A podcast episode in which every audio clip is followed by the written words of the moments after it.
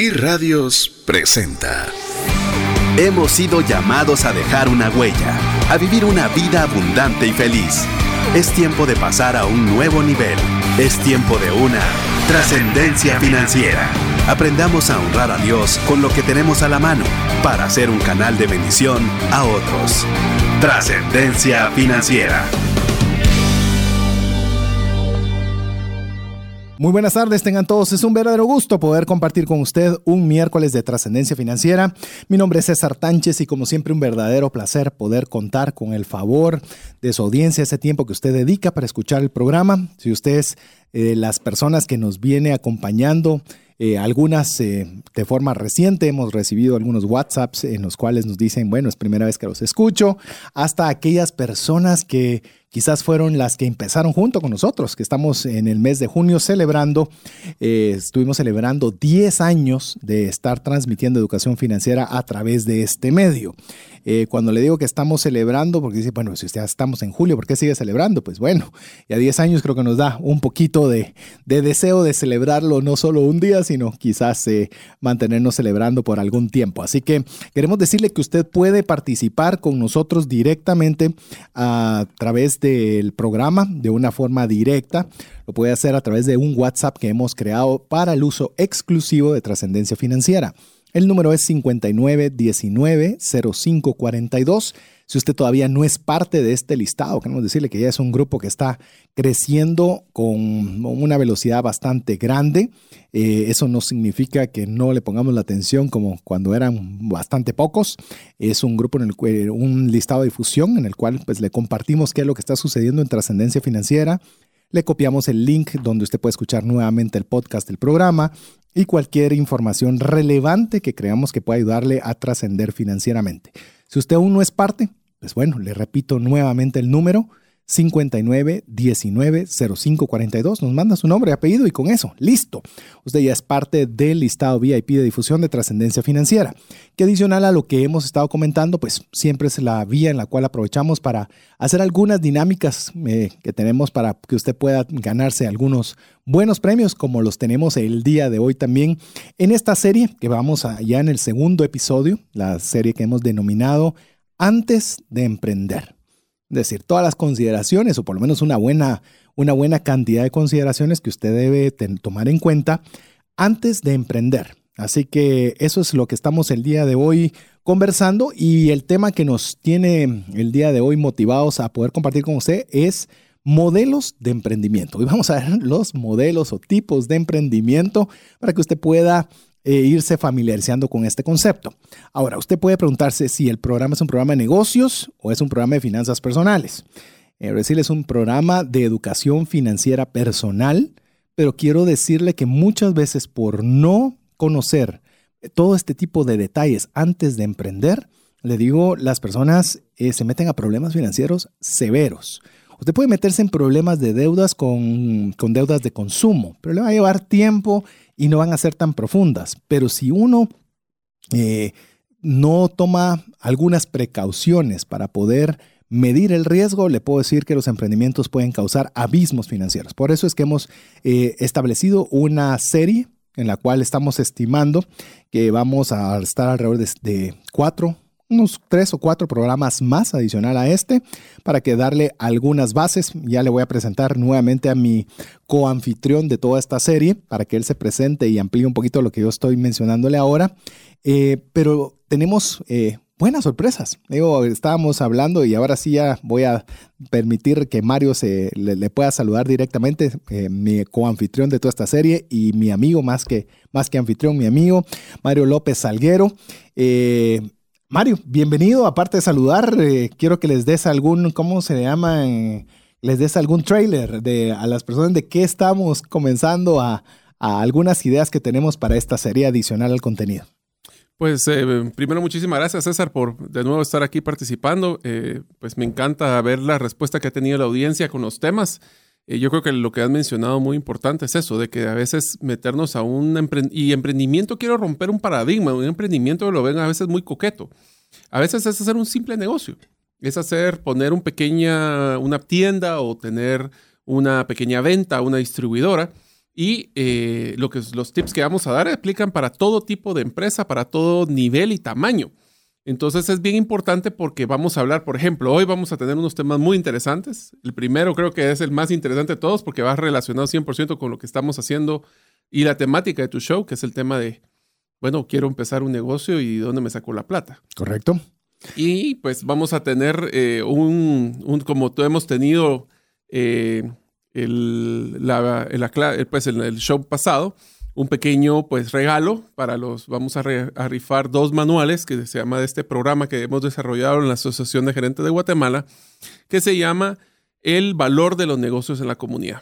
Este es, una, es un manual que nosotros estamos utilizando para promover el emprendurismo y la creación de negocios y la formalización de negocios en el interior del país.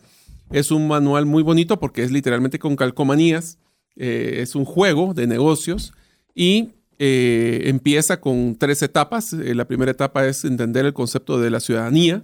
Nosotros creemos de que no puede ser un buen empresario o un buen emprendedor si no sos un buen ciudadano. Entonces hablamos de los derechos y obligaciones de los ciudadanos en Guatemala basado en la Constitución. Después nos vamos ya a un modelo de, bueno, tengo una idea, tengo una pasión, tengo una tecnología, quiero hacer un negocio. ¿Cómo le hago? Y entonces hablamos de las etapas y los pasos que se deben de seguir. Pero principalmente hablamos también mucho del tema de, bueno, si yo voy a empezar un emprendimiento, ¿cómo voy a garantizar que no me deje un abismo financiero, como lo acabas de mencionar? Y finalmente termina con una, una práctica que nosotros le pedimos y a las personas que han ganado estos, eh, estos manuales y a las personas que lo van a ganar, les pedimos que lo único que necesitamos que ustedes hagan ah, por este premio es que las últimas cinco páginas del manual son unas guías para poder replicar el contenido básico a cinco personas más.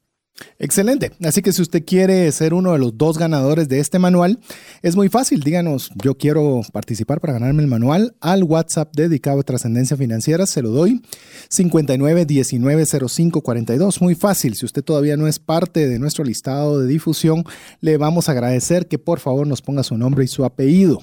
Así que eh, es lo único que tiene que hacer. Le repito una vez más antes de seguir con lo que toca.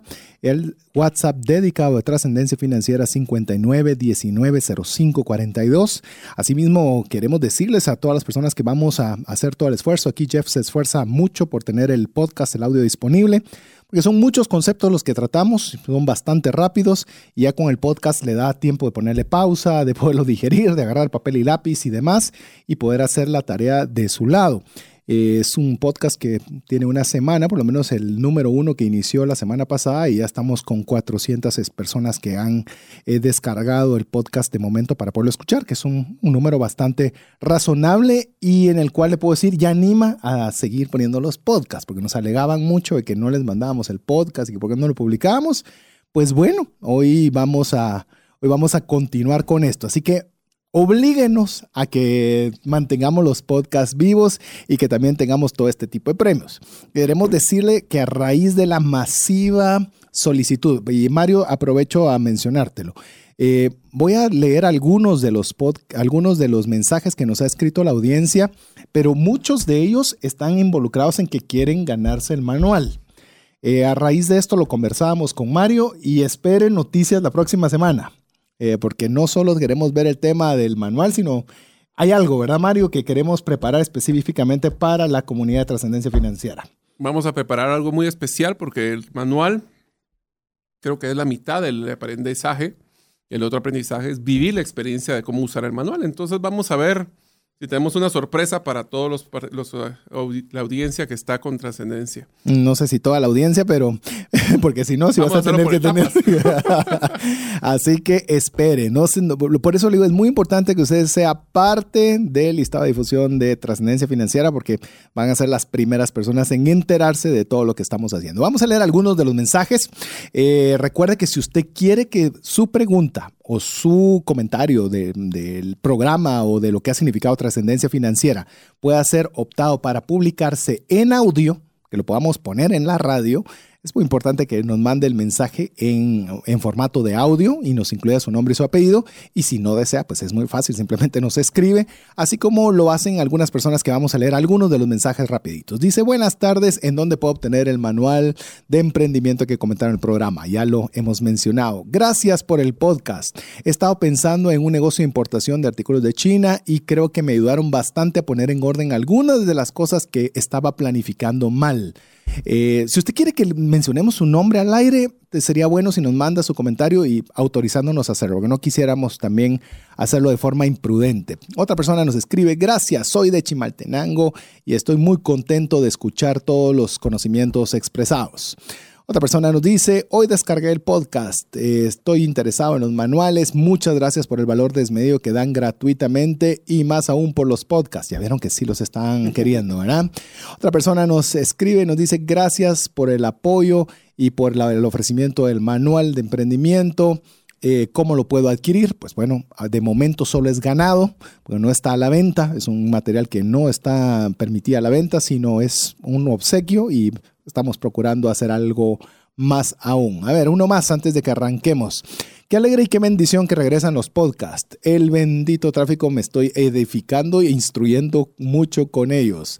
Eso me hace falta para pasar un buen tiempo con ustedes. Lo repito una y hasta diez veces para que los conceptos me entren bien y tenga una salud financiera. Me han edificado muchísimo y tiene un valor grande para muchos de nosotros sumándole esa entrega de ustedes. Muchas gracias y así podríamos seguir mencionando muchos de los mensajes para que usted se dé cuenta que sí los leemos. Nos toma un poco de tiempo, pero sí los leemos. Yo quisiera tal vez hacer un ofrecimiento aquí, César, y es que realmente he tenido varias personas que, son audiencia aquí del, del show y me hicieron un comentario y voy a ofrecerte algo a ti, a la audiencia, y es que varios de los conceptos, aparte de que están en el podcast, vamos a preparar por parte de la AGG unas pequeñas infografías, como checklist, como guías rápidas de ciertos de los temas. Por ejemplo, hoy vamos a hablar un poco de temas de los tipos de empresa.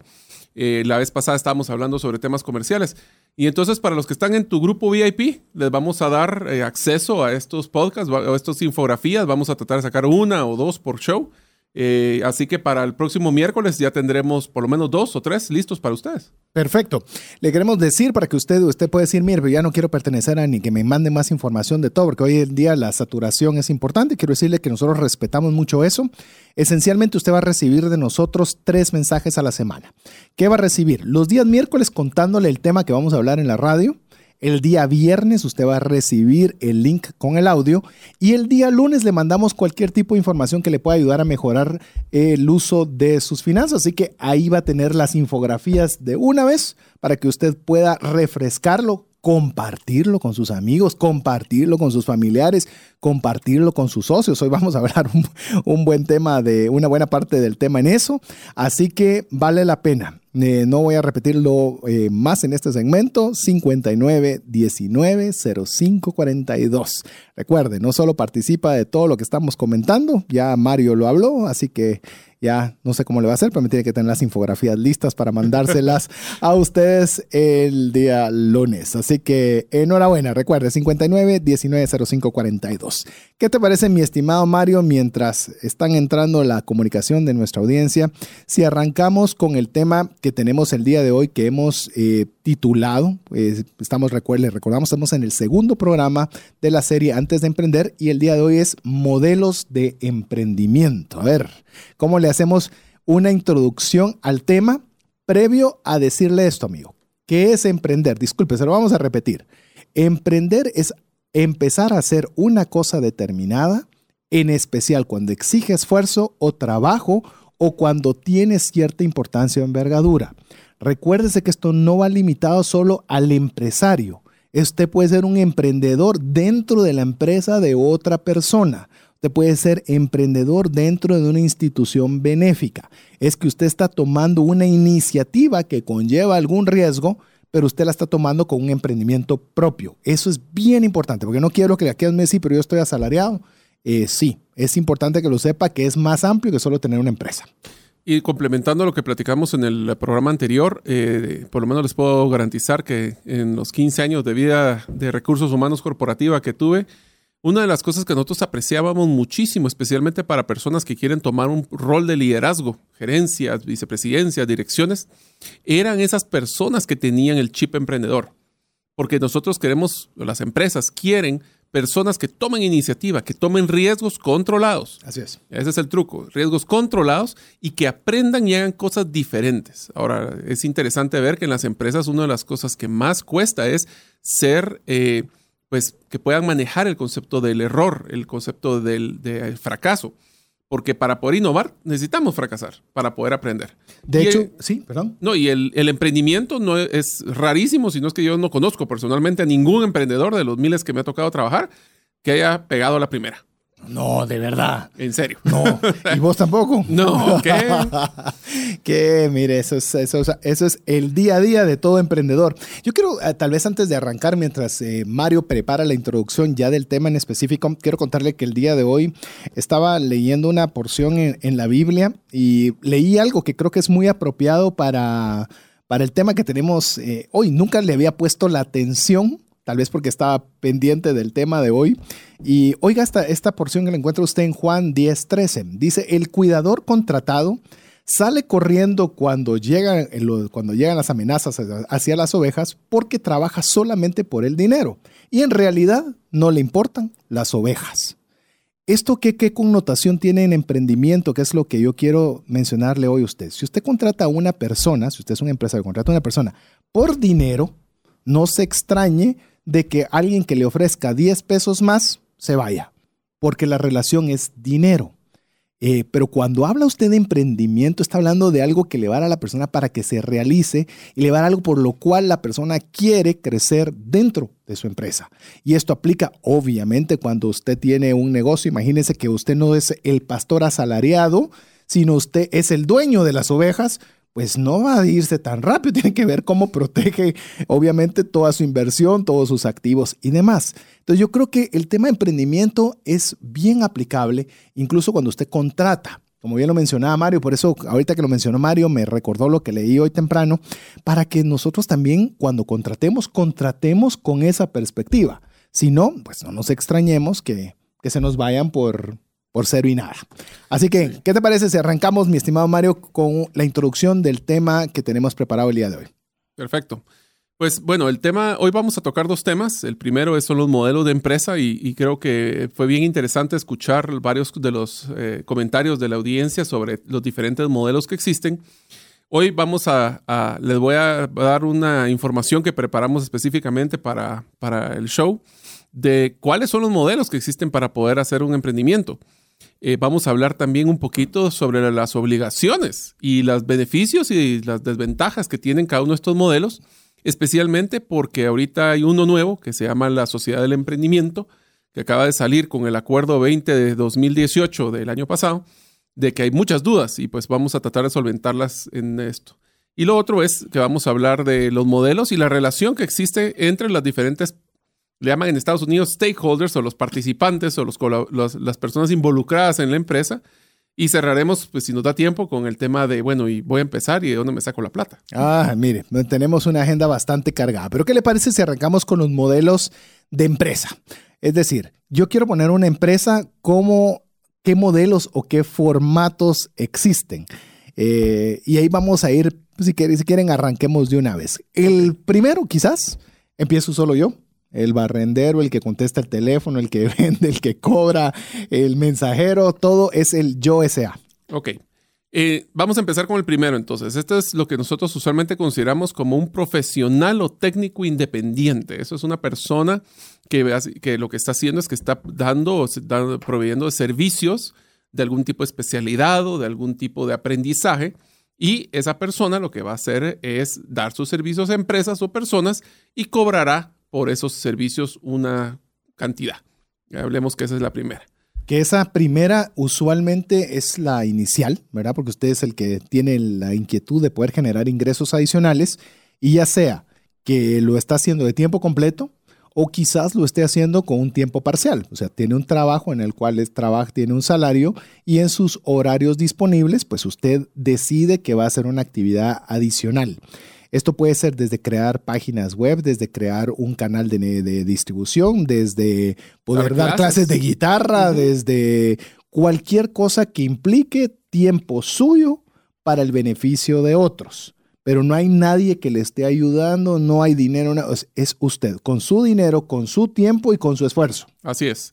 Esto para que más o menos la audiencia lo ubique es la forma como usualmente eh, se ven los profesionales especializados, como un doctor, como un abogado, como un ingeniero, que lo que hace es dar estos servicios a nivel. No puede tener personas que lo apoyen, pero al final del día el que genera, la forma más fácil de ver esto es que la variable para generar ingresos son las horas hombre que le asigna la persona a ese trabajo o esa razón de ser. Así es, ya sea que al inicio le consuma una buena cantidad de horas y después paulatinamente vaya pudiendo delegar y demás, pero es algo que realiza una sola persona. Así es. Ahora bien, viene la siguiente, digamos el siguiente paso, es me voy a hacer una modelo de empresa familiar que le puedo decir que en Guatemala, porque este podcast eh, sale, por si nos está escuchando en diferido, sale desde Guatemala. Tratamos de hacerlo lo más neutro para que todos nuestros amigos, tenemos amigos que se han reportado de Perú, se han reportado de Colombia, de México, algunos de España. Eh, y si usted nos está escuchando de otro país, también nos puede mandar un saludo para que sepamos de dónde nos está usted escuchando. Eh, por lo menos nuestro país es muy tendiente a este tipo de modelo empresarial, que es el modelo familiar. Aquí es un modelo simpático que es que eh, consigo la mano de obra más eh, cercana a mí, que es en este caso es tener una relación usualmente la más común que miramos es de padres con hijos, donde el padre tiene un puede ser un profesional y necesita un apoyo ya para la parte administrativa o para algún y traigo a mi hijo. Ahora, en este tema del modelo familiar también empieza una química o una relación bien interesante porque eh, es donde empiezan ciertos grados de conflicto porque eh, al traer a una persona nueva, pues yo que soy el exitoso, quiero que me ayudes, pero a veces uno tiene que entender si es receptivo o no a las sugerencias o recomendaciones de las nuevas generaciones. Así es que es una barrera importante. De hecho, está pensando, por lo menos en el, en el formato que están mencionando Mario, de papá e hijo, hay una diferencia generacional importante. Puede ser que el jovencito solo quiere hacer mercadeo y quiere hacerlo todo vía digital y el papá pues dice pues será bueno, pero yo lo estoy acostumbrado a llamarlos, a visitarlos, a invitarlos a comer, a hacer más relaciones, más networking y puede existir ese choque de dos, eh, de dos generaciones de diferente edad. Eso no significa que pueda haber una sinergia interesante de que cada uno aprenda del otro, pero es algo que se debe considerar. Pongo una, unas, eh, inicio un emprendimiento con mi papá, pues bueno, entonces tiene que considerar varias cosas. Yo, tal vez me voy a entrar en este porque este puede ser un tema conflictivo. Y le digo tema conflictivo con el tema de emprendimiento y vuelvo a lo mismo. También se vuelve obviamente tema de negocios. Está el tema de la brecha generacional. Pero ¿qué pasa, por ejemplo, si hay una, una decisión que debe tomarse y los dos, los dos extremos están polarizados?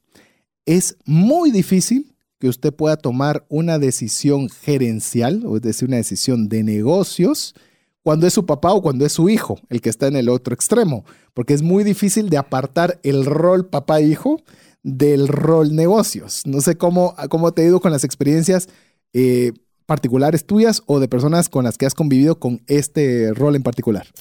Te diría de que, bueno, si quieres para complementar, el siguiente también que es una química interesante es cuando es con tu cónyuge, que estás teniendo en la relación comercial. Eh, hermanos también es la tercera. Llamemos, si vamos en una línea papá-hijo, es cónyuges, hermanos. Por ahí va las, Sería bueno tratar cada una de estas. Fíjate, dale. En el caso del papá, el problema, el papá-hijo, el problema es que existe una jerarquía clara del padre teniendo una mayor protestad y experiencia y, y hasta cierto punto poder en la toma de decisiones. Y yo he visto casos donde es el hijo el que contrata al papá. Así es. Eh, hoy yo por hoy ya no, no es un limitante de, que solo es el papá el que contrata. Y el tema es cómo separar la parte familiar de la parte eh, empresarial o comercial. Yo te diría que lo más difícil que he visto yo en las tres casos, entre hermanos, cónyuges y esto es cómo poder tener temas personales fuera de la oficina. cómo salir de la oficina, no sigo hablando de la oficina, no sigo hablando, por ejemplo, yo lo he visto con el caso de mi esposa, por ejemplo, de que mis, mis sueros llegaban a la, a la Bueno, casa, vos cenaban. tenés un emprendimiento con tu esposa, un emprendimiento Sí. con tu hermano. Solo papá no. tus papás no. O Mi sea, papá no. Pero tenés dos de tres. Sí, y, y te diría de que el, el- el- el éxito de todos es comunicación y límites. Y reglas. Y eso te iba a decir. Y vamos a añadir. Y reglas y escritas. Así es, así es. Vamos a hablar después de accionistas ya y eso a va a entrar ser más punto. interesante, pero yo te diría que el éxito que hemos tenido, con, fíjate que yo te diría que lo más importante, y lo que me ha funcionado con mi hermano y con mi esposa, es tener los roles claros. O sea, qué es lo que yo hago, qué es lo que hace ella o él, y tratar de respetar las decisiones que esas personas toman en el ámbito que le corresponde. Voy a poner el ejemplo con mi hermano, que es uno de los más fáciles. Yo tengo una clínica de cirugía plástica con mi hermano. Él es el doctor, yo soy el que administro, yo no toco ningún tipo de sangre ni ningún tipo de tripa y él no toma y él no me toca los libros contables. Así es. Entonces, y eso es lo bonito. Eso sí, tenemos muy buena comunicación donde él me cuenta constantemente sobre sus retos y logros médicos y yo le constantemente le estoy informando de cómo va el tema pol- pues, comercial y, y- y de marketing. Entonces, es un bonito. Eso sí, salimos de la clínica o en el caso con mi esposa, salimos de la oficina, llegamos a la casa y evitamos, porque no Es es, muy es difícil. imposible no hacerlo, Sí, pero es evitamos en lo más posible. Primero, no, no discutimos temas de, de- de toma de decisiones en la casa, pero eso sí, hablar de que, mira, el cliente me dijo no sé qué, es casi imposible, pero tratamos de evitarlo lo más que se puede, aunque es complicado. Y con el papá es la misma historia, porque usualmente ahí la ventaja que tendrías, si quieres verlo así, es que no vives constantemente, igual que con el hermano, no vives constantemente en el, en el lugar. De hecho, eh, vamos a, ir cerrando este, este, este pequeño círculo que es tan solo cuando estamos hablando del segundo modelo de empresa, que estamos hablando del familiar, porque el más delicado de todos es el cónyuge. Porque al final, lo voy a decir y obviamente escúchelo bajo el contexto completo de lo que le estoy diciendo, se puede pelear con su hermano y no pasa nada. Pues, O sea, obviamente no le estoy diciendo que se pelee con su hermano. Se puede pelear con su papá, obviamente no se pelee con su papá, pero pelearse con el cónyuge ahí se le complicó, porque ese es su núcleo familiar y ahí están sus hijos y demás. Entonces sí es algo que usted, por eso le hemos titulado la serie antes de emprender. Ah, yo me meto con mi esposa y ella, ella, ella este, me echa el hombro y vamos juntos y hay que poner las cosas claras. ¿Cómo va a ser el modelo que vamos a utilizar? Y ya todo lo que mencionó Mario, que vamos a ir adentrando en reglas, en formas, cómo hacer que esto no se vuelva un calvario financiero y mucho menos personal, que eso ya son dos males por separado. Y solo para complementar, cuando estás en un emprendimiento con tu cónyuge, tenemos que estar claros que tienen todas las apuestas del ingreso familiar en un solo lugar. Así es. Entonces no hay una diversidad de ingresos y eso genera una presión muy fuerte de que si va bien, va bien, pero si va mal, no hay otros ingresos secundarios. Y no hay mal 24 horas. Es decir, la angustia no se acaba porque muchas veces si uno está en un trabajo, la angustia se acaba a las 5 que usted sale del trabajo. Pero en el caso cuando usted está trabajando con su cónyuge, la angustia continúa y es duplicada, porque no es solo su angustia, sí. porque esta es la angustia de ambos.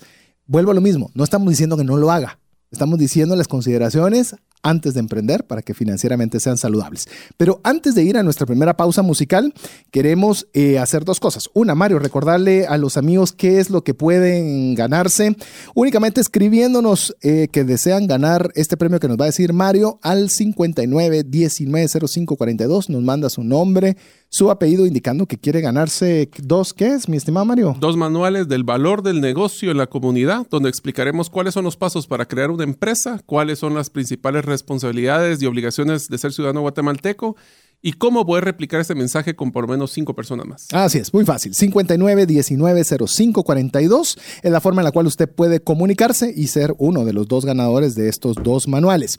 Ahorita usted va a disfrutar de la buena música siempre aquí en 98.1 FM y vamos a poner algunos mensajes de las personas que nos han enviado sus saludos o sus preguntas a través de un notas de voz al WhatsApp 59 19 05 42. Buenas tardes amigos de Trascendencia Financiera. Quisiera agradecerles la dedicación que ponen en cada uno de los programas.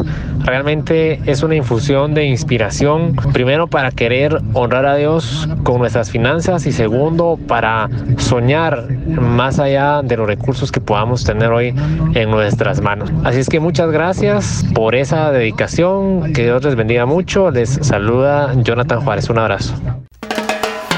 Te saluda César Tánchez y tengo una pregunta para ti.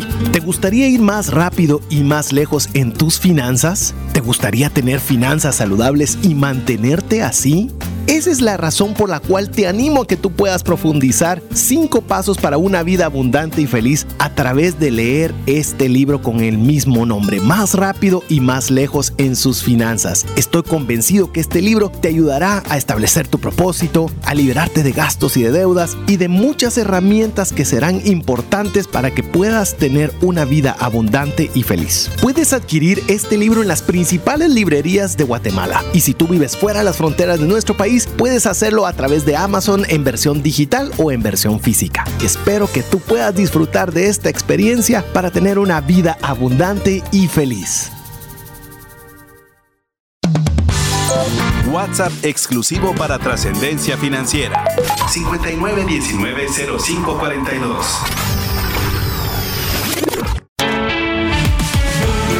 Búscanos en Facebook y Twitter como arroba trasciende más. Soy Alexandra. Tengo una consulta sobre las sociedades de emprendimiento. ¿Ustedes me aconsejarían abrir una? Entiendo yo que como que el reglamento todavía no está o que le faltan muchos detallitos para pulirlo. O mejor me voy por una sociedad anónima. No sé. Gracias y saludos. Muchas gracias Alexandra por eh, hacernos tu consulta a través de nota de audio al WhatsApp 59190542 si tú también quieres poder eh, tener la posibilidad de tener una pregunta o así como también nuestro buen amigo nos mandó el un mensaje diciendo lo que trascendencia ha sido para su vida, es muy fácil. Mándenos una nota de audio al 59190542 y puede ser una de las personas que participen de forma audible a través del programa.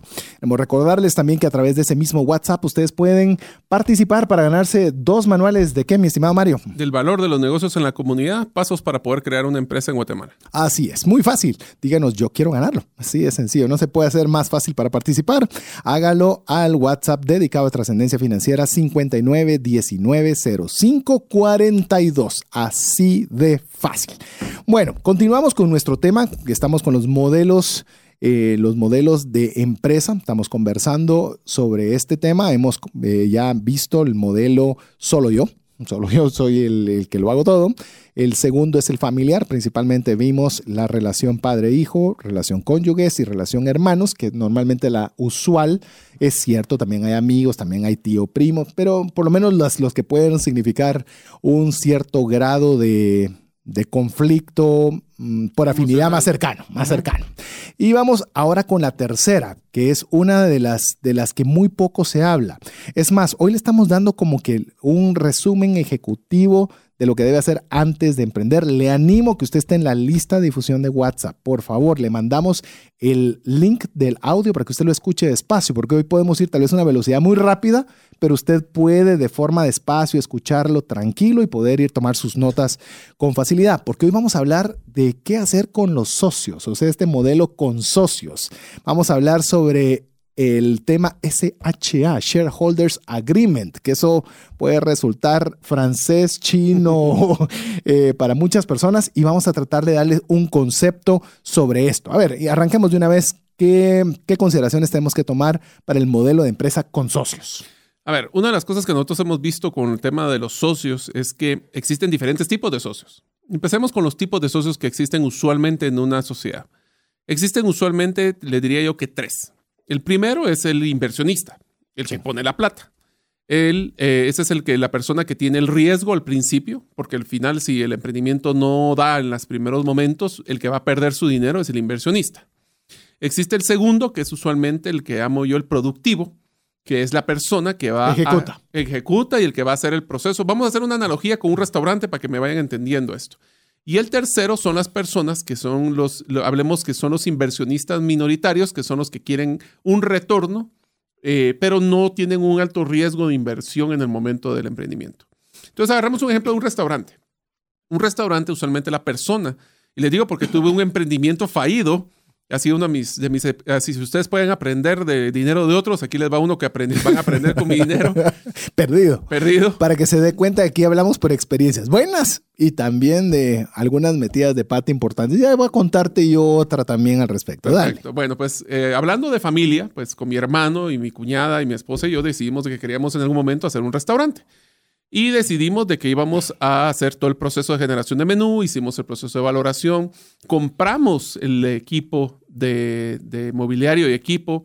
Eh, gracias a Dios no habíamos comprado toda la cocina, pero nos salió una peculiaridad y es que eh, nos preguntamos quién a nosotros nos apasiona la comida o la cocina. Y la respuesta es que fue ninguno de los cuatro. Pues Les gusta comer. Ah, sí, nos encanta.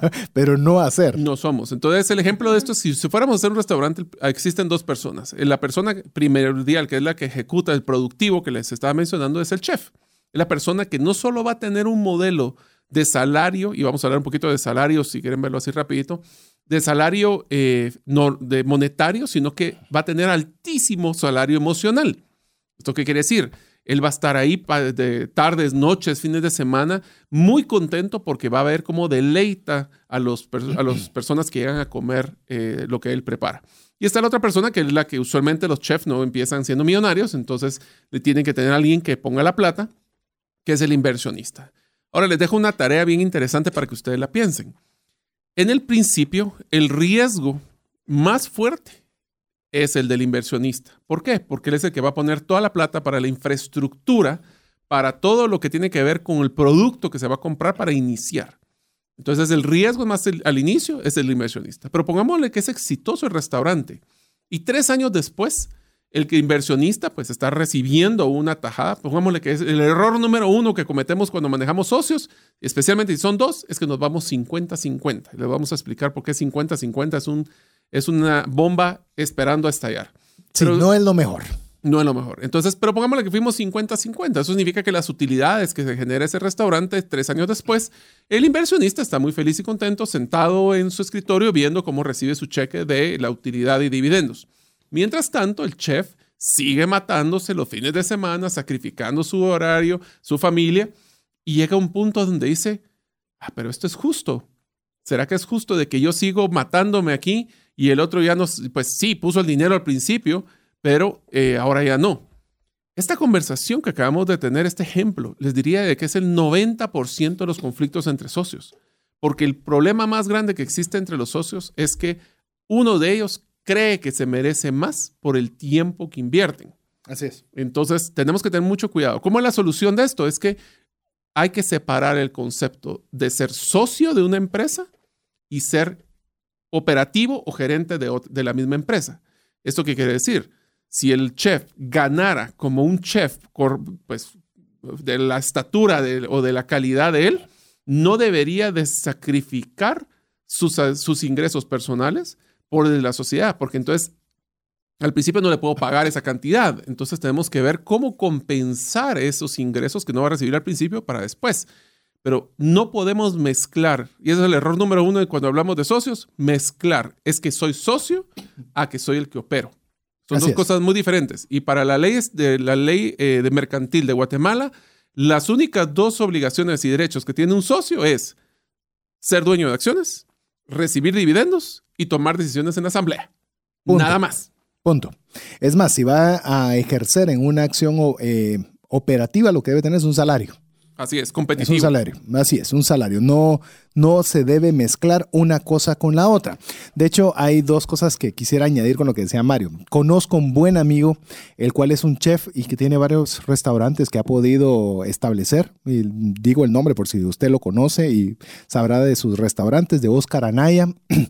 Eh, y algo que admiro mucho de, lo, de, las, de los restaurantes que él ha podido emprender es que él le apasiona la comida. O sea, él es un chef de corazón, de pasión. Eh, he participado de algunas actividades que él ha realizado donde tiene el restaurante repleto de personas y uno esperaría, o yo esperaría que si yo fuera el, restaura, el dueño del restaurante, estaría haciendo solo relaciones sociales, platicando con la gente, pero él lo ve usted en la cocina, en la cocina, preocupándose que la comida salga bien, que la gente coma sabroso. Y digo, eso es alguien que le apasiona algo y sabe dónde está su fortaleza. Eso no significa que sea un huraño y que, y que Oscar no vaya a saludar a las personas, pero la mayor parte del tiempo la pasa donde él le apasiona, que es la cocina. Entonces es algo que le dio que habla bien obviamente de sus restaurantes, habla que la comida obviamente es espectacular. Si va a alguno de los restaurantes de Oscar, como dos es uno de ellos que él tiene, si no estoy mal, en 4 em, grados norte, eh, que está como dos, está como como también en, en Mushbal y no recuerdo cuál es el otro, pero tiene, por mencionarle a una persona que es apasionada con lo que emprende, y ahí, por ejemplo, a diferencia del emprendimiento que mencionó Mario como un emprendimiento fallido, de entrar en un área donde desconocían y no les apasionaba. Yo le voy a dar un otra, otro, eh, en mi caso particular, también un emprendimiento fallido dentro de mi empresa. Eh, hubo una persona que planteó un proyecto para poder ah, poner una, un área de ventas específica para ampliar eh, los ingresos a la oficina. No es un área que me guste, la verdad, tener personas eh, vendedores, llamemos vendedores dentro del, del, área de mi negocio.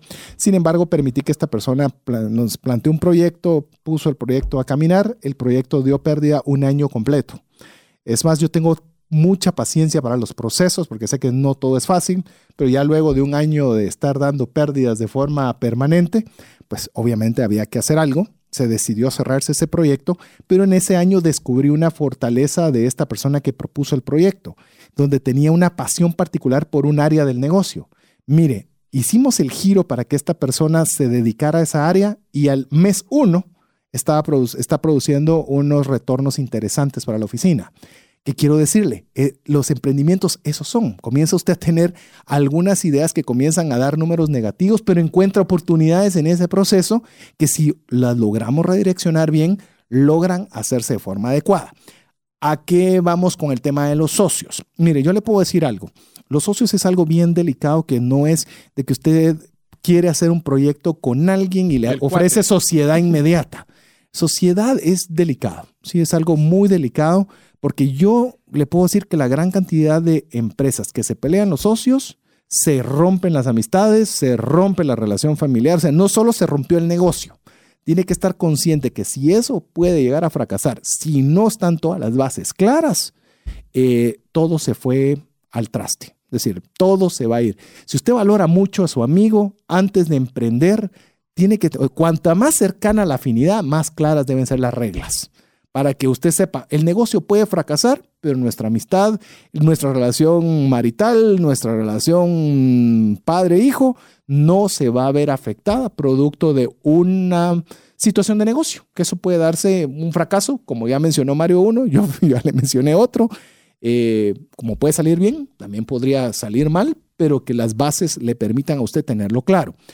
Eso, de alguna forma, vamos al reglamento. Si quieren, entremos, entremos Mario, con el tema del reglamento. el, acuerdo eh, el, acuerdo de accionistas. Desde la, desde, hablemos desde la servilleta hasta un shareholder agreement. Ok.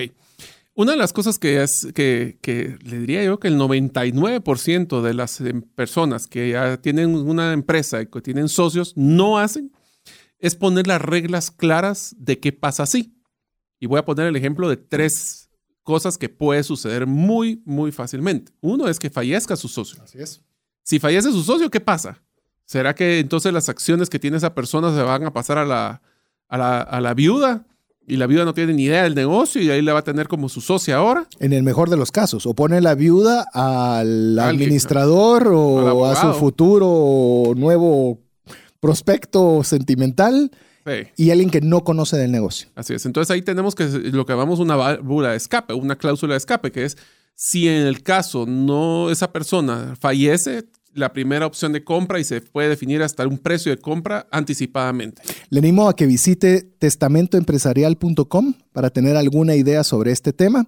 Si le interesa, si usted está en una sociedad y no sabe o le gustaría saber más sobre cómo hacer este acuerdo de accionistas, porque definitivamente no nos alcanzaría un programa para hablar solo de eso, le, le pido que lo, nos escriba al WhatsApp diciéndonos específicamente quiero más información sobre el acuerdo de accionistas, porque entran muchos mensajes y para poder saber y redireccionar, eh, por favor, escríbanos diciendo que le interesa saber sobre el acuerdo de accionistas al WhatsApp dedicado a trascendencia financiera 59190542 para mientras puede visitar testamentoempresarial.com.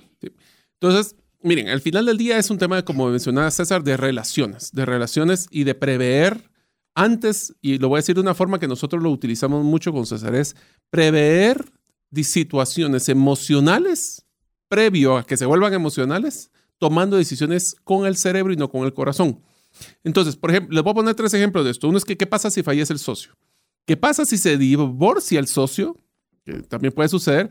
Y estaba con una, eh, se casaron con un modelo de, de mancomunación o que todos los bienes eran conjuntos. O sea que ahora, si fueran 50-50, la persona que no se divorció tiene 50% y de ahí tiene a su socio y a la ex esposa en 25-25 si es que así fuera la distribución.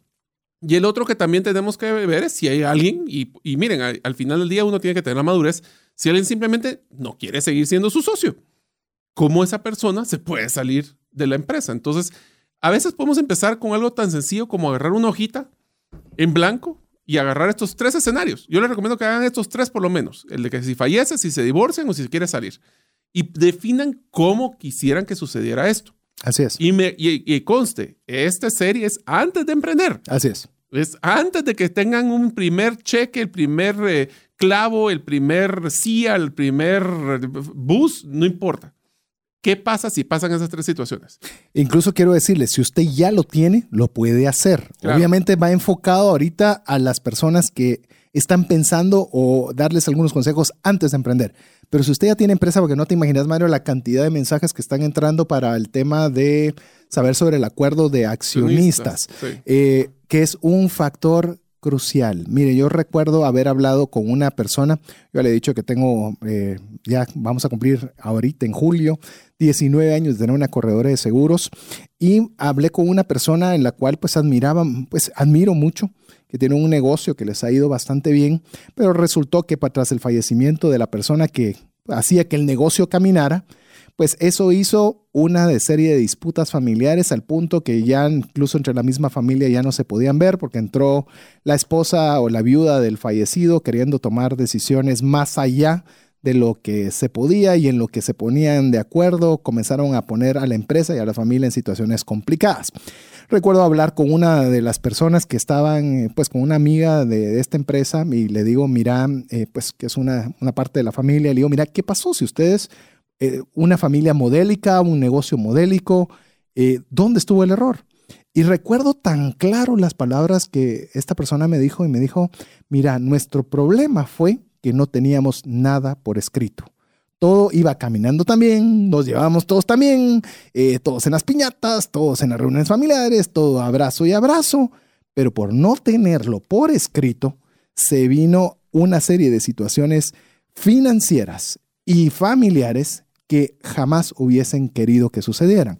Y todo esto se puede normar, se puede establecer previo de que suceda. Mire, cuando usted lo hace en frío, está todo bien. Porque yo me puedo sentar, por ejemplo, con Mario y decirme, ok, tenemos esta empresa, Mario, ¿qué va a pasar si yo fallezco?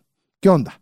O sea, ¿querés que mi esposa esté aquí con socia aquí a la par tuya o no? Mira, yo a tu esposa, me puedes decir, Mario, la quiero mucho, me cae muy bien, pero no la quiero en la empresa. O sea, buenísima onda. Pero si ella no está, no. Entonces hacemos un acuerdo de cómo se va a realizar.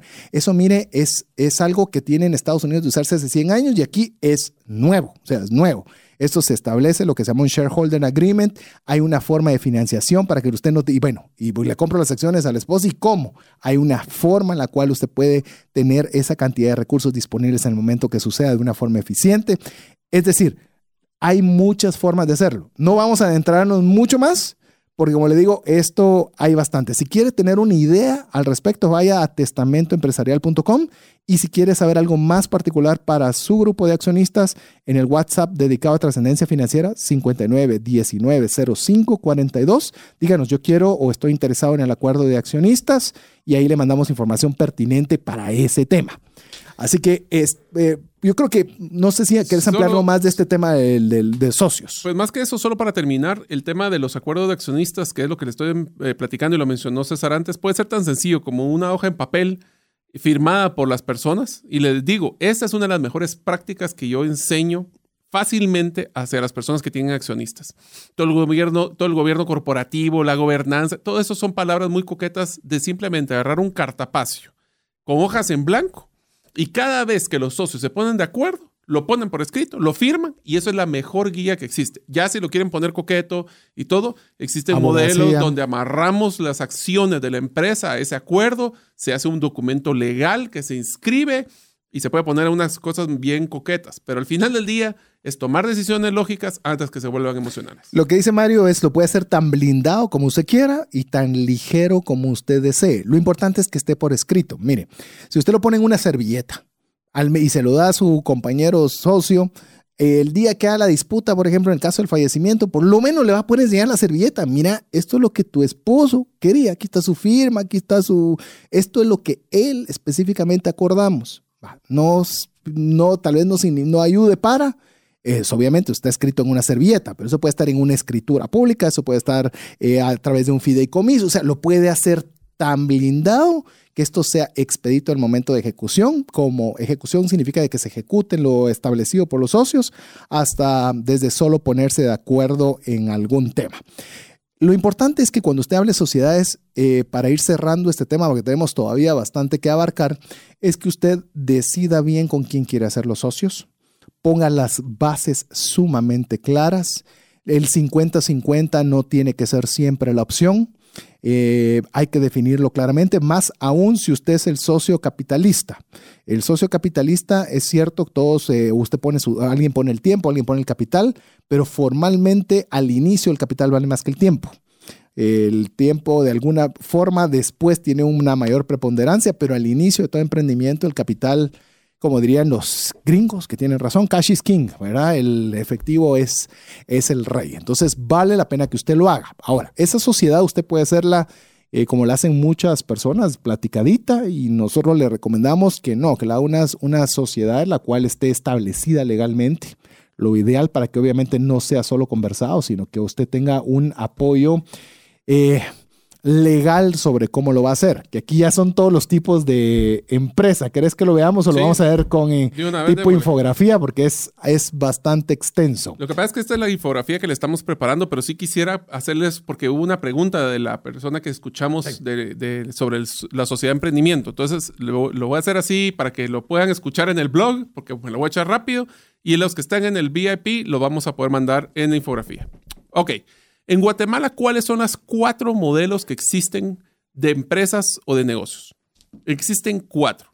La primera, que lo discutimos, es profesional o técnico independiente. El segundo se llama comerciante individual.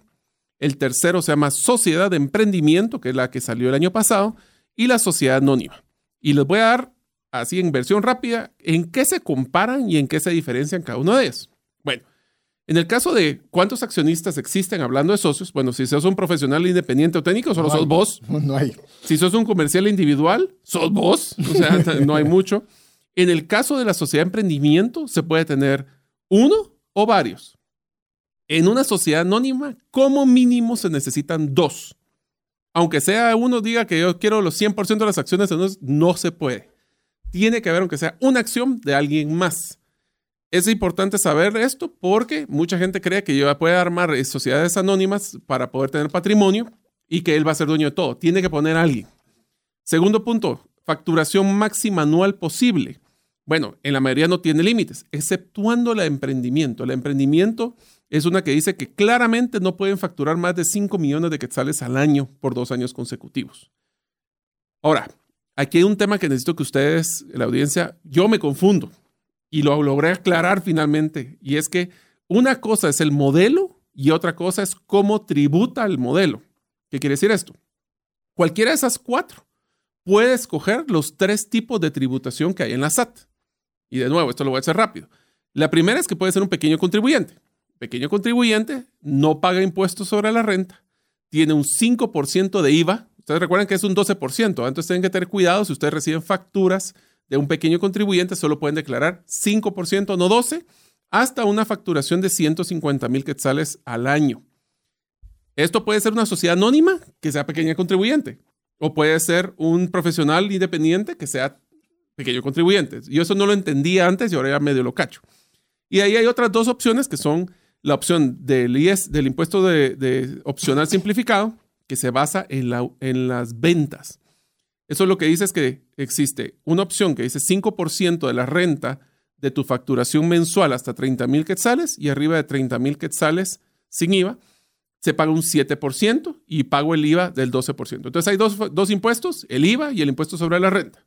Entonces repito, pequeño contribuyente es muy sencillo, pequeño contribuyente, no hay impuesto sobre la renta, es 5% de IVA.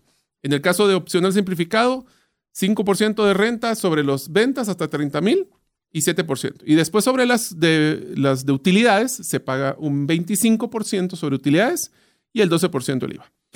Voy a parar solo con un tema que es bien importante.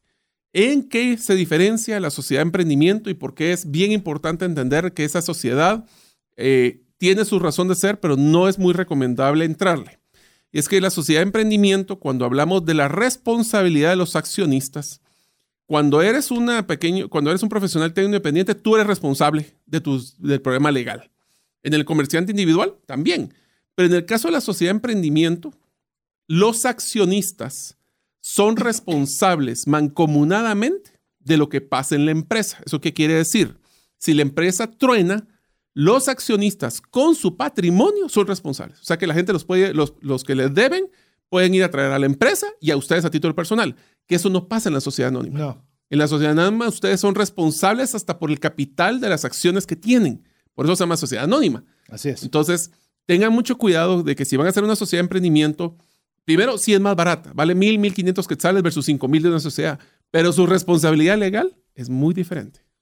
Si usted está eh, preguntándose cómo voy a, capturar todo este conocimiento que se dio en breves minutos, no se preocupe. Escríbanos al WhatsApp, o sea, parte de nuestro listado de difusión VIP al 59190542 y le vamos a mandar el link con el podcast audio para que usted lo pueda escuchar despacio. Es más, queremos, quiero decirle que de los mensajes que nos han estado entrando a través del WhatsApp dedicado a trascendencia financiera, es una enorme cantidad que están eh, escribiéndonos acerca del acuerdo de accionistas. Vamos a considerar de tener un programa específico para ese tema, viendo la magnitud de personas que están preguntando sobre este aspecto en particular. Mientras eso sucede, pues escríbanos al 59190542 y participe para ganarse dos manuales. ¿De qué son los manuales, mi estimado Mario? Del valor de negocio en la comunidad y eh, para los que puedan estar en el listado VIP les entregaremos esta infografía que es de los modelos, de la tributación e inclusive otras cosas que importantes como en qué momento se debe pagar y qué momento no si requiere representante legal, las responsabilidades accionistas, aporte de capital, si aporta ahí, todo esto va a estar para que usted lo pueda tener en su teléfono a través de un mensaje de WhatsApp, pero solo va a ser posible si usted es parte del listado de difusión VIP de Trascendencia Financiera al 59190542. Solo nos tiene que mandar su nombre, su apellido y que desea los materiales, así de sencillo. Mientras usted nos escribe al WhatsApp al 59190542, lo dejamos en compañía de buena música. Hola, te saluda César Tánchez y tengo una pregunta para ti.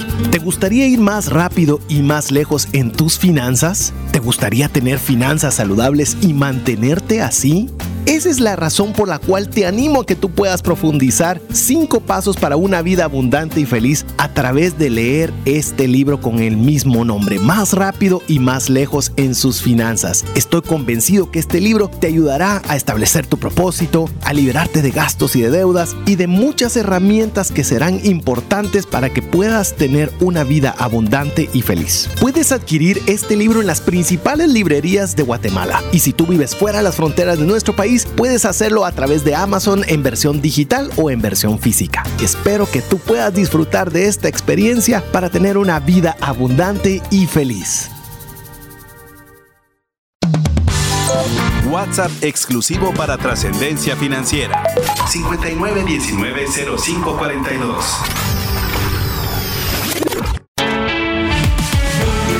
Búscanos en Facebook y Twitter como arroba trasciende más. Así es, usted nos puede escribir al 59190542. Le recordamos, es un WhatsApp dedicado exclusivamente para trascendencia financiera. Con una vez que usted nos escriba, pasa a ser parte del listado de difusión VIP del programa en el cual usted va a recibir, se lo vuelvo a decir, tres comunicaciones. Va a recibir una al miércoles donde le vamos a decir de qué se trata el programa y si tenemos alguna dinámica en particular.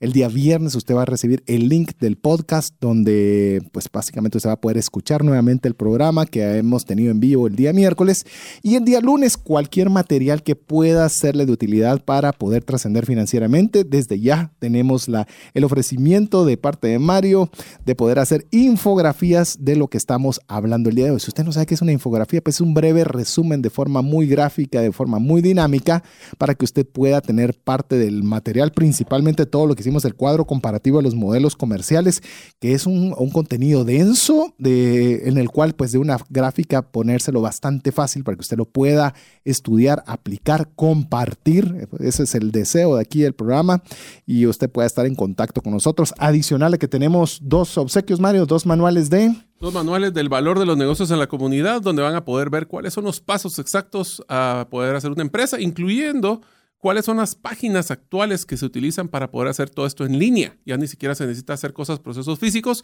y el costo ha bajado radicalmente para poder hacer una empresa. Guatemala es uno de los países donde es más fácil poner un emprendimiento. Así que esa excusa no lo hay. Mire algo que me, me gusta mucho de mi país. No hay un atasco de tráfico en cualquier parte de nuestro país e inmediatamente usted mira a la persona que sale a vender papalinas, que le comienza a vender aguas, que le comienza a vender... Y digo, ¿de dónde salieron? Somos un país emprendedor. Y recordándole a los que no pudieron sintonizar desde el inicio, un emprendedor se entiende como concepto aquel que tiene decisión e iniciativa para realizar acciones que aunque sean difíciles o entrañan algún riesgo. Así que eso puede ser desde un empresario hasta usted dentro de una empresa, donde se le asigna un proyecto donde usted lo va a emprender para generarle buenos rendimientos en la empresa y obviamente usted puede haberse beneficiado haciendo una buena labor ante su contratante. Así que vamos a continuar, mi estimado Mario. Estábamos eh, conversando eh, respecto a los modelos de empresa. Vimos familiares, solo yo, con socios. Eh, abarcamos el tema del, del acuerdo de accionistas.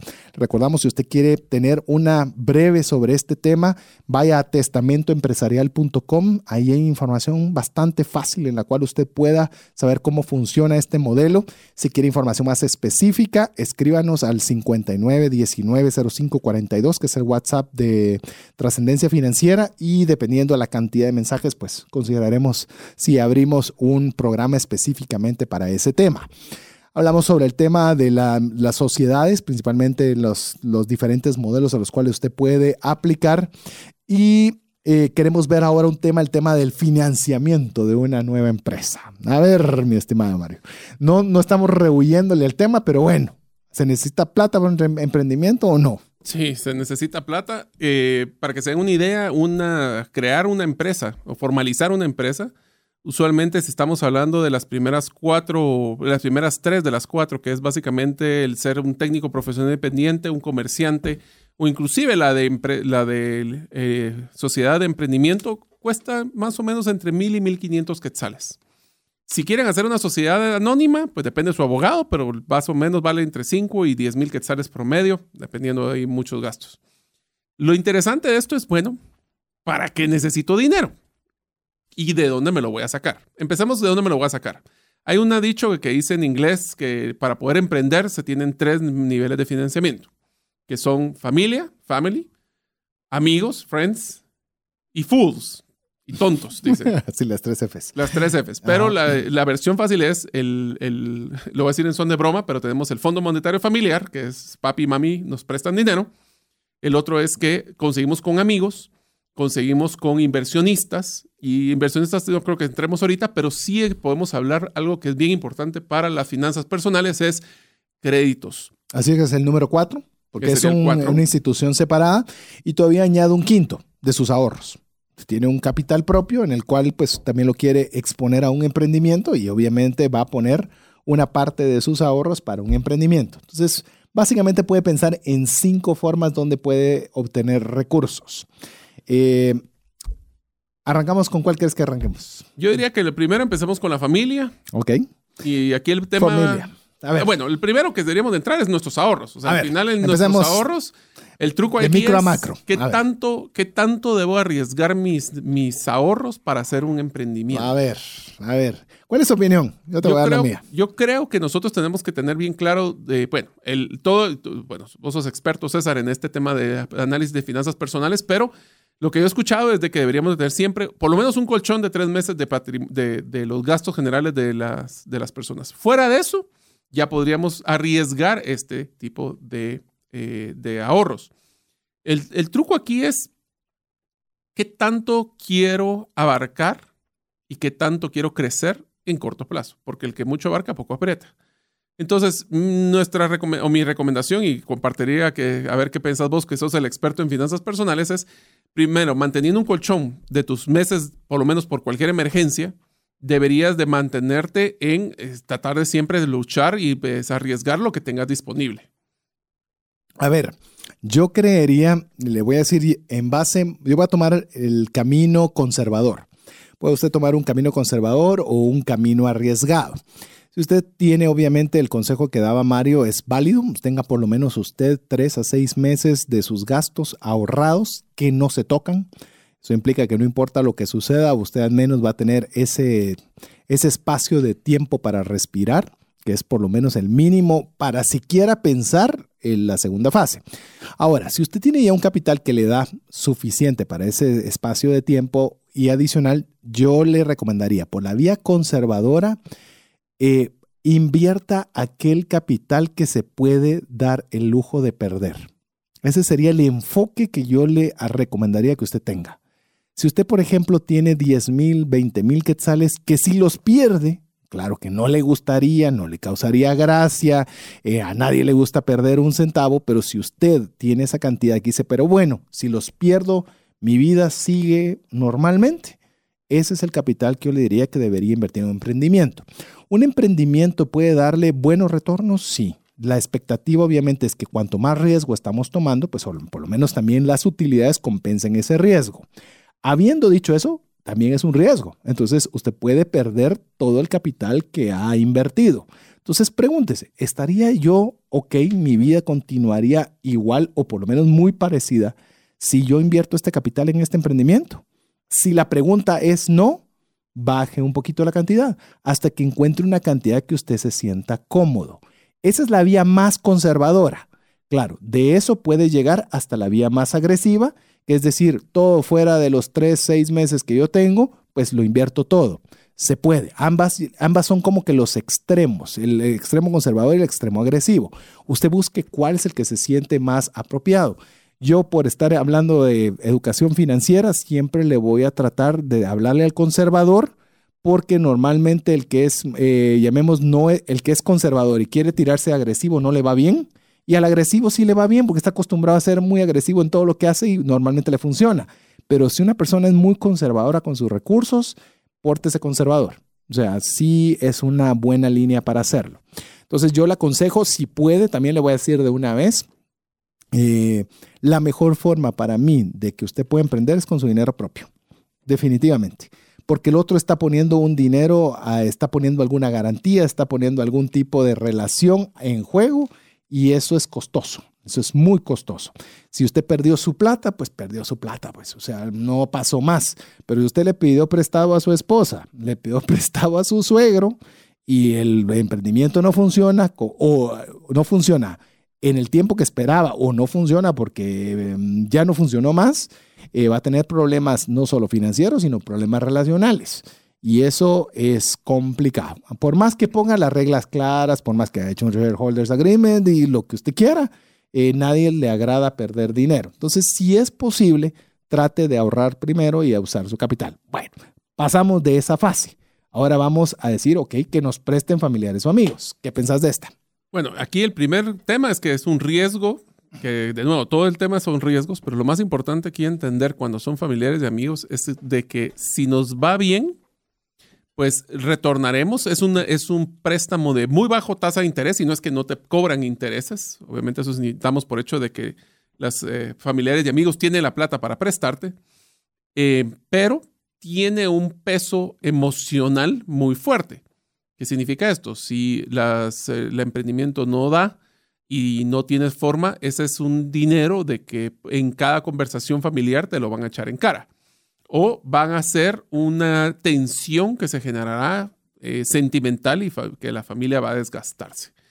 La verdad es que sí, eh, yo creo que el, el, punto que mencionó César es muy importante. Es, si lo haces con tu capital, tú eres el único dueño de tu riesgo.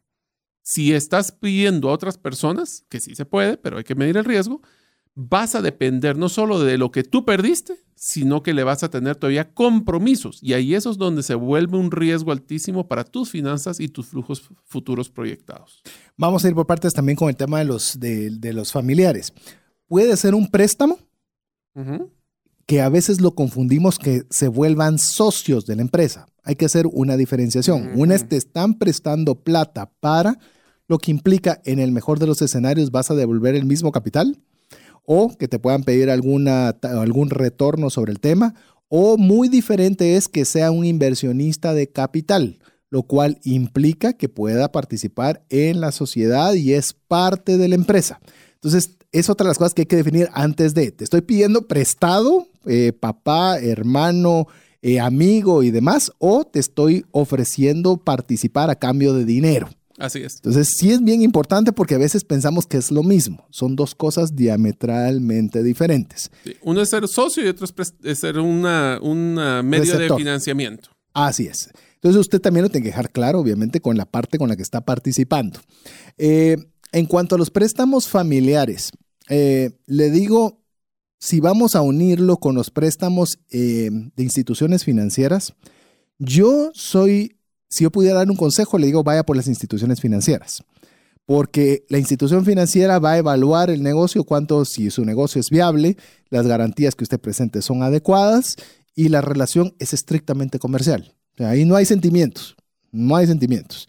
Eh, simplemente le prestan la plata a una tasa de interés y ya si usted tiene éxito o no, le importa poco a la institución financiera porque tiene las garantías y le va a pedir una cantidad de pago mensual. Es una transacción. Es una transacción. Mientras que si es familiar, yo le diría que de todas sea la última, que normalmente es al revés. Normalmente es una de las primeras que se utilizan y de las cuales, por lo menos mi consejo es no sea la primera. No sé si vos coincides conmigo en esto. Sí, lo que pasa es que al final del día creo que una forma que de ver esto es, yo construyo patrimonio, ya sea propiedades que me servirán de garantía, pero si yo soy una persona que quiero emprender sin patrimonio, es, o sea, al, al, no tener una garantía, puede ser que los, las instituciones no me, me, vean como muy alto riesgo. Y no te den la plata. O que cobren intereses muy, muy altos. Muy altos. Entonces, ahí es donde entra la parte familiar, que sí puede ser una opción, pero tenemos que estar claro de que si creen que pagarle a las instituciones financieras es una responsabilidad, a la familia es mucho mayor. Voy a hacer dos salvedades aquí que son importantes también. No haga emprendimiento. Cuando hablo de instituciones financieras, hablo de préstamos bancarios, no de tarjetas de crédito. Óigame bien, no tarjetas de crédito. Es un horror, no es un error, es un horror que personas que están emprendiendo utilicen como capital de trabajo sus tarjetas de crédito. Estamos hablando de tarjeta de crédito, dependiendo cuál sea, le puede cobrar desde el 30 hasta el 67% de interés. No hay emprendimientos o no hay muchos emprendimientos legales que le den esa tasa de retorno. Así que no tiene sentido financiero, es algo que definitivamente no le aconsejo que lo haga. Número dos, no pongas su casa, si solo tiene una casa, no pongas una hipoteca a la casa para un emprendimiento primerizo. De verdad, no lo haga. Hay personas, sí, es que voy a poner un emprendimiento, hipoteco mi casa y compro todo y ni siquiera ha probado el, el negocio si funciona o no funciona. Ahí es donde le digo que vienen los desastres financieros, porque entonces hipotecó la casa, se quedó sin casa, se queda con la deuda y no tiene negocio se cierra las puertas, el eh, su récord crediticio se va a las calles, no consigue trabajo y salir de eso sí es muy difícil, es muy difícil, exageradamente difícil. Entonces yo le digo, no lo haga, de verdad, no lo haga. Y primero pruebe, Mario habló un fracaso que él tuvo en un emprendimiento, yo le hablé del mío de un año que tu y para encontrar una oportunidad de poder hacer algo similar me tomó un año y en el caso de Mario, de, de dedicar esos recursos mejor a otra área. Eh, no tome decisiones aceleradas con el tema del dinero. le puedo, se lo voy a repetir y disculpe que se lo diga, le puede acabar financieramente una mala decisión financiera en un emprendimiento. Eso no significa que no lo haga, sino que lo haga, como lo estamos diciendo, de una forma ordenada, una forma eh, con, con el riesgo medido. Así es. Con un riesgo medido. Entonces, estamos hablando de los préstamos a instituciones financieras, estamos hablando de préstamos familiares, de capital propio. ¿Qué te parece algo también como pueden ser las alianzas? Ese es bien interesante, una forma de financiamiento interesante. Bueno, aquí y tal vez el, el, concepto de alianzas es que también no tienes que estar solo en este tema de emprendimiento. Pueden haber varias instituciones que quisieran involucrarse contigo, pero... Sin ser socios. Sin ser socios.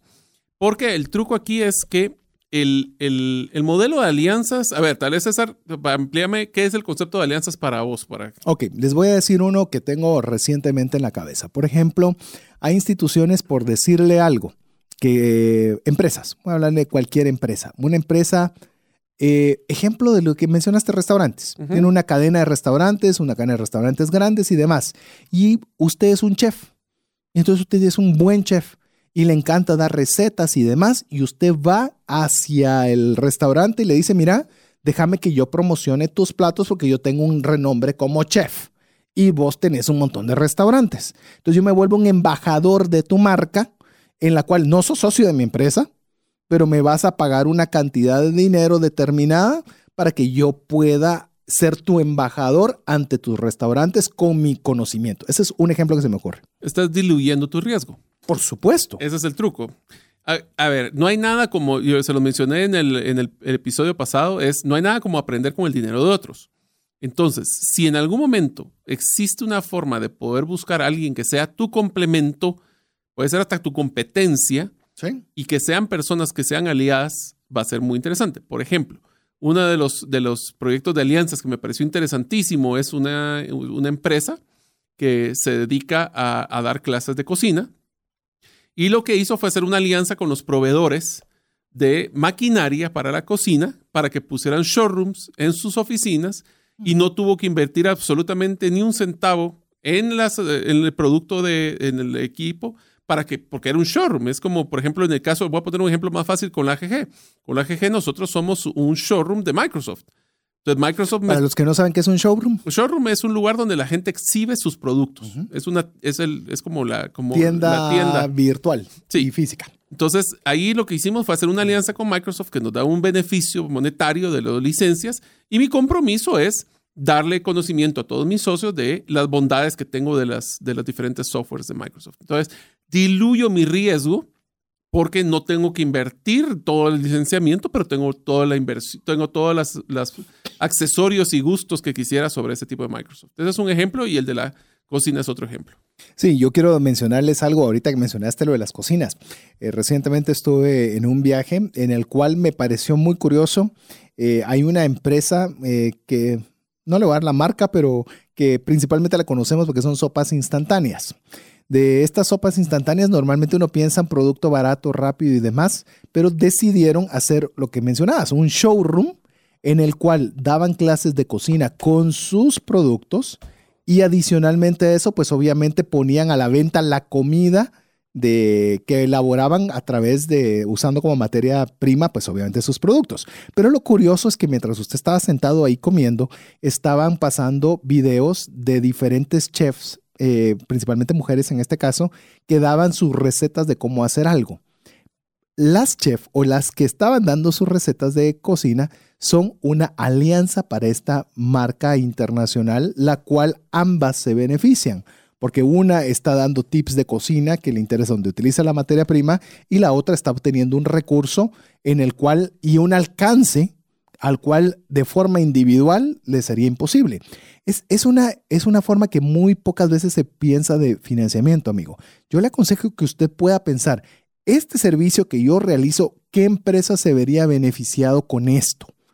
Que yo represente a la otra empresa, porque a veces cuando hablamos de emprendimiento, mire, se vuelve algo como de solistas, ¿verdad? Esto es mío y esto lo hago yo y esto es... si algo nos ha demostrado hoy Facebook, Twitter, es cuanto más gente está dentro del rollo, mejor negocio es. Así que lo importante es que usted diga, ¿cómo puedo, cómo puedo mi servicio agregarle valor a esta mega empresa?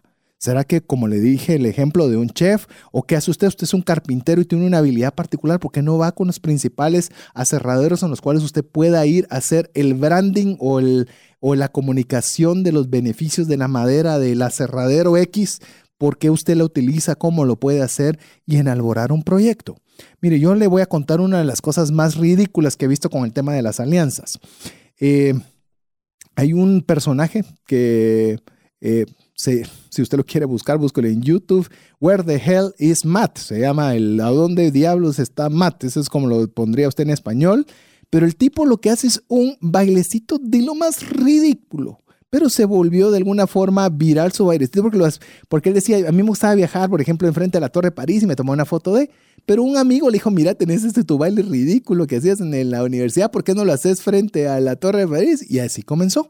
Resulta que se dio cuenta que tuvo alguna aceptación con algunas de las personas y le propuso a una empresa de chicles, oiga bien, una, empresa de chicles donde le dijo, mira, quiero que me patrocines un viaje que quiero hacer a 40 países y lo que te ofrezco adicional a poder hacer mi videíto del bailecito ese, voy a obsequiarle un chicle a todas las personas con las que yo veo y te pongo al final, al inicio de tu patrocinio.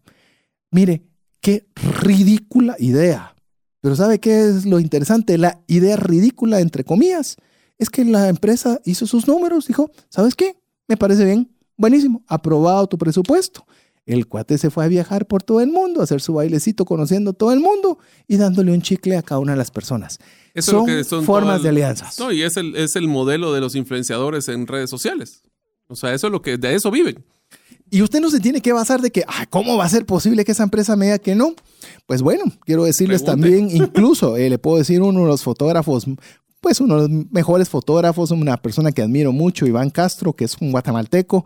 Él cuando compartí en cierta ocasión que a él una señora le dijo que como él viajaba mucho, que por qué no le hacía favor de entregarle una carta a Santa Claus. Y él dice que se le quedó viendo así como, ya está algo grande la señora, ¿verdad? Y la señora le dijo, mire, yo sé que usted cree que, que es ridículo que le estoy diciendo, pero si usted me hace el favor, aquí está la carta. Y quiero que por favor usted se la entregue. Bueno, él educadamente la agarró. ¿Y sabe qué hizo? Fue con una empresa de fotografía y le dijo, mira, no sé cómo te suena la idea, pero una señora se me acercó, me dijo esto, he estado comenzando a investigar y se cree de que Santa Claus pudo haber estado en estos y estos lugares y no sé si te gustaría que yo haga una expedición fotográfica y documente si es que encuentro a Santa Claus o no. ¿Y qué cree que le dijo la empresa fotográfica? Qué bonito se ve la idea. Dale viento. Y aquí se fue mi estimado Iván a buscar a Santa Claus. ¿Quiere saber si lo localizó o no? Eh, le anima a que busque sus redes sociales. Tiene fotos increíbles, así que se la va a pasar muy bien para hacer el desenlace. Pero no hay idea ridícula. Las ideas ridículas están cuando usted la deja en su cabeza. Ahora, si lo batearon 50 mil personas, pues bueno, busquemos otra. Pero no hay una sola forma de obtener dinero. Bueno, Increíble o no, abarcamos una cantidad de contenido muy grande, mi estimado. Hasta, hasta mira, estoy como que corrí 100 metros planos. o sea, estoy hasta al borde del cansancio, pero llegamos al final. Amigo, espero que este programa haya sido de ayuda para usted. Le recuerdo que usted puede recibir este programa directamente en su teléfono a través de un link que le enviaremos a todos los que estén en nuestro listado VIP de difusión. Esto lo enviaremos el día viernes, mi estimado Jeff en los controles siempre se pone ahí pilas para que usted lo pueda tener tempranito el día viernes. Recuerde, si usted todavía no es parte, escríbanos su nombre y su apellido al 59190542. Le repito una última vez, 59190542. Recuerde que entre todas las personas que participen hoy se va a ganar un, no, uno no, dos manuales del valor de negocio en la comunidad para que usted pueda y también tener una guía para poder emprender en nuestro país. Así que con esto, Mario, llegamos al final del programa. Pues muchísimas gracias, espero que les haya servido un poquito la información. Creo que la infografía la preparamos con muchísimo cariño porque fue un bostón de investigación, así que espero que les pueda servir a todos y especialmente a los que ganen en los manuales. Van a tener una guía con un checklist muy bonito de cómo poder empezar una empresa. Ok, ya tenemos el ofrecimiento de las infografías. Eh, también no lo voy a decir al público, está todavía en cocina. Eh, vamos a esforzarnos por el proyecto de sorpresa para el próximo miércoles. Sí. Sí, ok. Tendremos ya. sorpresas. Ah, ok. Primeramente lo, lo vamos a tener, así que si usted quiere saber cuál es, sea parte del listado VIP de difusión 59190542 y sea parte de la comunidad de trascendencia financiera. Así que en nombre de Mario López Salguero, mi estimado Jeff en los controles y su servidor César Tánchez, esperamos que el programa haya sido de ayuda y bendición y contar con el favor de su audiencia en un miércoles más de trascendencia financiera. Que Dios le bendiga. Hemos recibido herramientas prácticas que nos ayudarán a trascender más, no solo para beneficio propio, sino de nuestro prójimo. Esto fue Trascendencia Financiera, porque honramos a Dios cuando usamos bien los recursos que administramos. Hasta nuestro próximo programa. Esta es una producción de iRadios Guatemala Centroamérica.